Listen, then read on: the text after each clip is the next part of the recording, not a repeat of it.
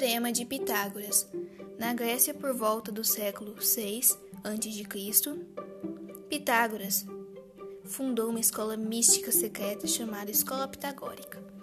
Os membros dessa sociedade, os pitagóricos, tinham uma filosofia de vida em que os números apresentavam importância fundamental. A harmonia do universo, o movimento dos planetas, a vida animal e vegetal, o som, a luz, tudo isso só podia ser explicado através dos números. Conta a lenda que Pitágoras, ao olhar para o chão onde parecia desenhos, verificou por composição e decomposição de figuras. Uma propriedade de todos os triângulos retângulos, a área de um quadrado construído sob a hipotenusa, lado oposto ao ângulo reto, de um triângulo retângulo é igual à soma das áreas dos quadrados construídos sobre os catetos, os outros dois lados.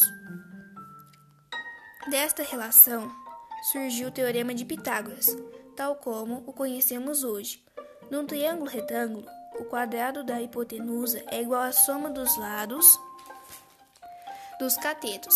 Assim obtemos a fórmula a ao quadrado é igual b ao quadrado mais c ao quadrado, que significa hipotenusa ao quadrado é igual à soma dos catetos ao quadrado.